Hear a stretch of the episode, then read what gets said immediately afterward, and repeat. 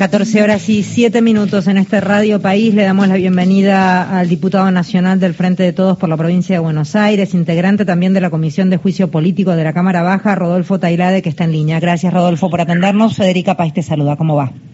Hola, ¿qué tal? Buenas tardes. Eh, a ver, eh, hoy cuando abríamos el programa, Marito hacía, Mario Giorgi aquí en la mesa, hacía una apretadísima síntesis de, de lo más llamativo que la, la, pregunta pertinente es, entendiendo lo que fue sucediendo a medida de que había gente que decía no conocer a otra gente y en paralelo aparecían mensajes con capturas de pantalla en donde se, se intercambiaban chats entre estos supuestos desconocidos, digo, hay quien se sorprendió mucho y hay quien no se sorprendió tanto. ¿Qué te pasó eh, con respecto a, lo que sucedía en la jornada del día de ayer?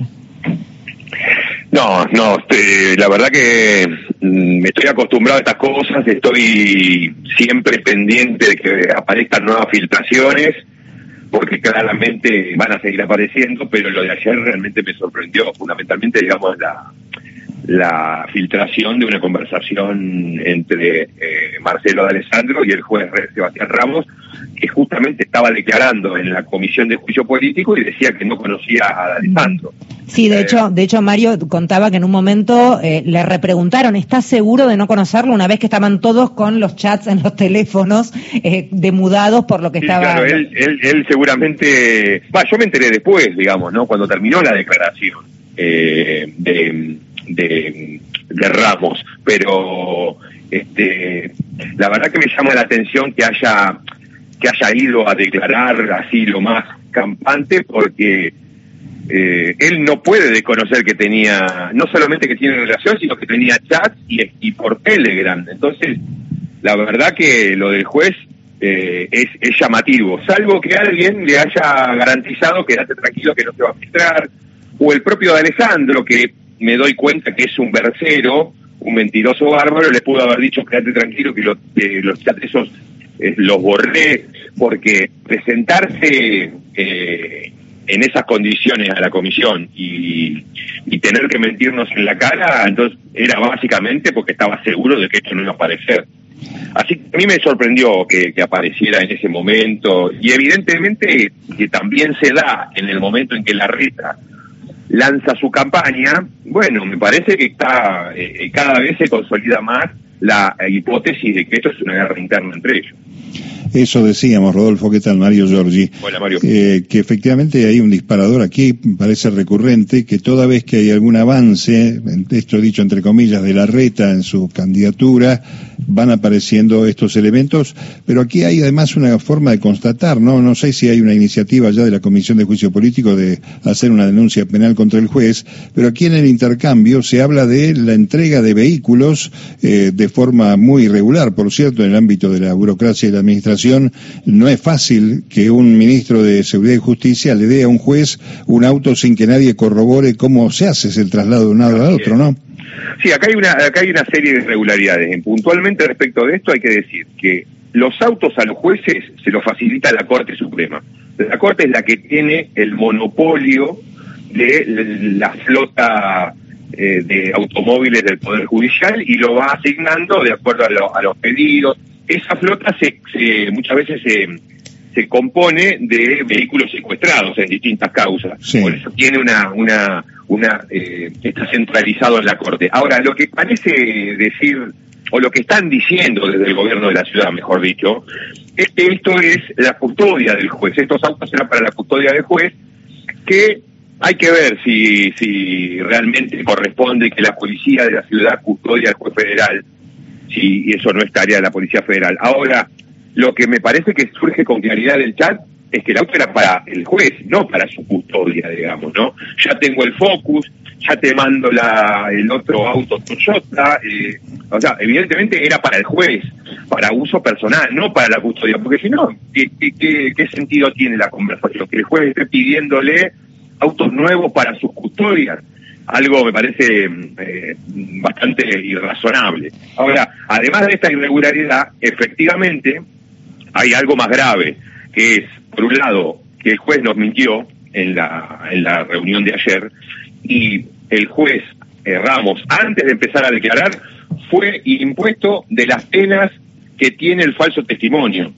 eh, porque este este testimonio que él brindó ante la Comisión de Juicio Político es bajo juramento de decir verdad y, y, opera como si lo hubiese dado ante un juez, con lo cual al mentirnos eh, prácticamente eh, nos obliga a hacer una denuncia penal desde la comisión, o por lo menos a poner en conocimiento de un juez que ocurrió esto en el marco de la, de la comisión.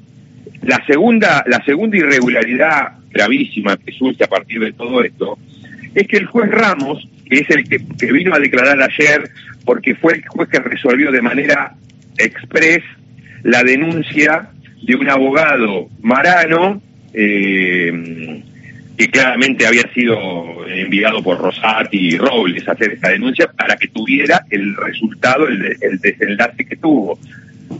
la cerraron de manera ultra rápida diciendo que los chats eran inválidos. Ahora, lo que aparece del, de los chats es que hay una relación de amistad entre D'Alessandro y el juez Ramos, lo que, lo que debió haber obligado a Ramos a excusarse, de la misma manera que se excusó María Cervini, que fue la primera juez que intervino en esta causa, y que se excusó por su relación de amistad con Alejandro. Por eso le, llega el caso a, Ramos. Y Ramos, ocultando esta relación de amistad, lo cual configura una causal de mal desempeño y que tiene que ser investigado por el Consejo de la Magistratura, en lugar de excusarse, avanzó de manera, como te decía, ultra veloz y en 24 horas, a partir de que asumió el juzgado, en 24 horas ya había cerrado la causa. Una serie de irregularidades absolutamente inaceptables en un juez, que todo es un paquete que debería ser investigado. Después, lo del gobierno de la ciudad de los autos, debe, también debería ser parte de alguna investigación, pero me parece que lo más eh, serio es esta cuestión, ¿no? el paso de testimonio y la, y la no excusación eh, que básicamente tenía como, como objetivo eh, el, resolver de manera rápida esa causa, que es la que están, la que está batiendo el parche la oposición. Porque, porque esto tiene que ver con el juicio político, porque la oposición está batiendo el parche con esa causa diciendo que ya la justicia resolvió que los chats son inválidos, que son ilegales y que no se pueden usar. Bueno, es, ahí, quería, ahí quería ir, eh, Rodolfo, porque básicamente automáticamente apuntaron a hechos de extrema gravedad institucional. Algunos de los diputados que firman un comunicado son Juan Manuel López, Graciela Ocaña, Mario Negri, entre otros, no son los únicos, dado como prueba. Así es, sí, eso es lo que están diciendo. Ayer. Qué, se hace con eso? Porque en un punto, digamos, a ver, eh, es eh, cada vez que se utilizan escuchas, porque también vale para aquellos que con los que uno podría tener empatía y también aplicaría para la misma la misma situación. ¿Se entiende lo que digo?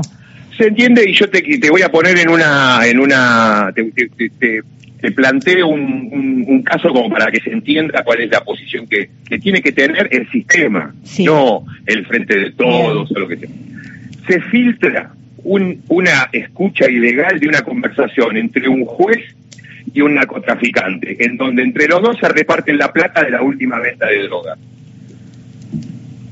La causa penal probablemente tenga dificultades para ser probada porque la escucha es ilegal. Ahora, ¿vamos a seguir manteniendo al juez narcotraficante sabiendo que es un narcotraficante por el hecho de que esa escucha fue filtrada de manera ilegal? Entonces hay que separar las cuestiones. El juicio político, por un lado, no tiene las exigencias que tiene un juicio penal. Entonces, todo lo que sea asunto de interés público tienen prioridad por sobre cualquier otra otra cuestión. Salvo que se traten de cuestiones de la, de la, de la, de la intimidad, es decir, si la orientación sexual o ese tipo de cosas. Ahora, cuando se está, se está discutiendo algo sumamente eh, grave para, para la institucionalidad que tiene carácter indudablemente público, por supuesto que, lo, que, esas, esas eh, evidencias pueden ser usadas. Sobre todo, como decía, en el marco de juicio político, que no es un juicio penal, no es una, un proceso judicial en donde claramente corresponde eh, evaluar la seriedad de cada prueba, el origen. Ahora, el juicio político no, no, no, no transita esos mismos carriles. Por eso, eh, la, la, utilización de los chats es válido. Pero además de esta, de esta interpretación, de, esta, de este razonamiento que hago, a mí me, eh, eh, está respaldado por, eh, por las propias, por propios jueces y fiscales, porque hay esta causa que yo te decía de Ramos, que fue cerrada de manera express, es una causa en donde se dijo que los chats no eran válidos. Ahora, hay tres denuncias de gobernadores de provincias argentinas, Santiago del Estero, La Rioja y Buenos Aires, que fueron, que denunciaron los mismos hechos y en cada una de esas causas los jueces intervinientes dijeron que había que investigar, que los chats podían ser usados como prueba en función de esto que yo te acabo de decir, de que tienen relevancia pública, de, de, una serie de consideraciones vinculadas a, desde, desde, esa perspectiva a lo que lo que puede, lo que puedan probar. Entonces, hay tres causas de gobernadores en donde los jueces y fiscales no han dicho que esto es inválido y al contrario, de hecho la, la presentación del juez Ramos Padilla ayer tenía ese sentido. Él es uno de los jueces que, intervino, en particular en la, denuncia del gobernador Akisilov, y antes de decir que la justicia de Comodoro Pi era la competente, porque los hechos habían ocurrido acá, hizo todo un trabajo de averiguación del resto de las denuncias y además dijo que eran chats absolutamente válidos para para ser usados en un juicio penal. De hecho, de hecho, en la presentación de ayer de Ramos Padilla, que debería ser eh, obligatoria en las escuelas, diría yo, y en la Facultad de Derecho, lo que dijo el juez Ramos Padilla fue, ustedes están, ustedes están discutiendo si los, eh, si una filtración supuestamente ilegal puede ser usada en el juicio político. Bueno, yo les digo que el macrismo durante dos años me tuvo sometido a un juicio político en donde usaron las escuchas ilegales famosas, la causa PUF. Lo de Seiza, claro.